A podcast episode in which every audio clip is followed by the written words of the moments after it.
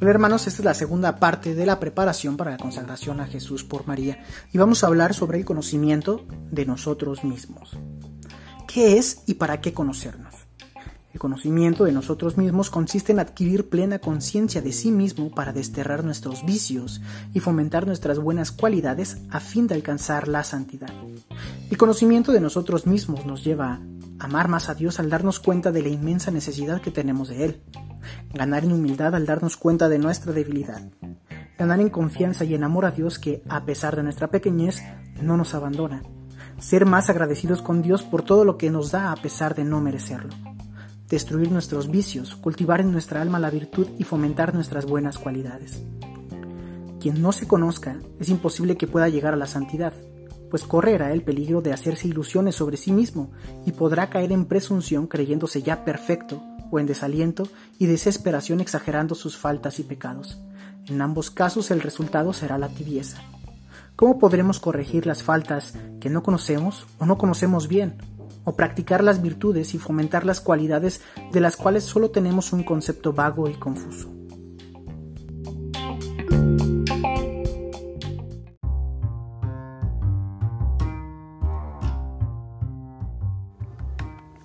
El conocimiento de sí mismo trae los siguientes frutos.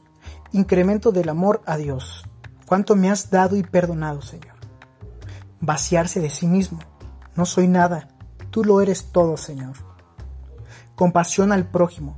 Conociendo mi fragilidad, entiendo la fragilidad del otro. Agradecido. Se alegra mi espíritu en Dios mi Salvador porque ha puesto sus ojos en la pequeñez de su esclava.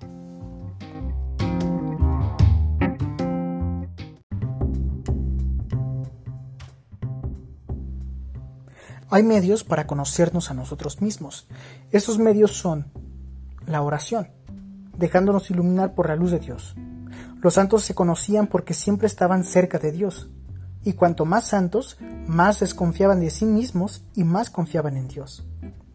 La reflexión, interiorizando, meditando, haciendo además de manera regular el examen de conciencia.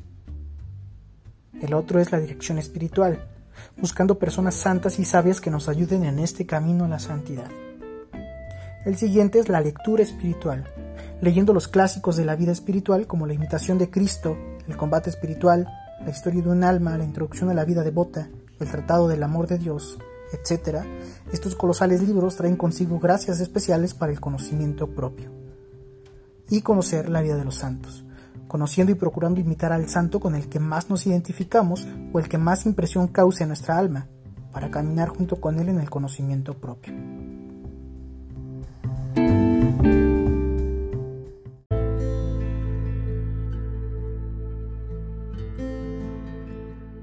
Pero también tenemos obstáculos para alcanzar este conocimiento.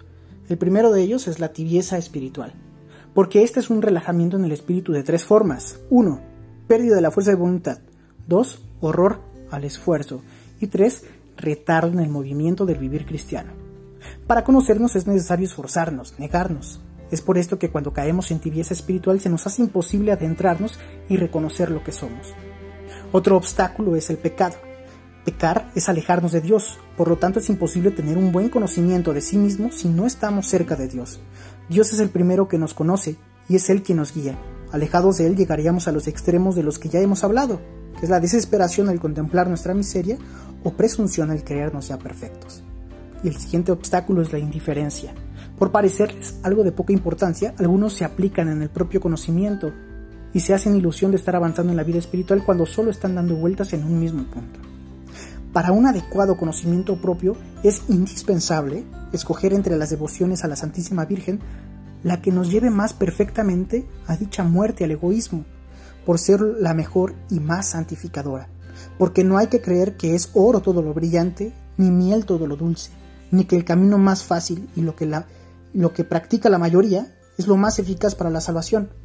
Así como hay secretos naturales para hacer en poco tiempo, pocos gastos y gran facilidad de ciertas operaciones naturales, también hay secretos en el orden de la gracia para realizar en poco tiempo, con dulzura y facilidad, operaciones sobrenaturales, liberarte del egoísmo, llenarte de Dios y hacerte perfecto.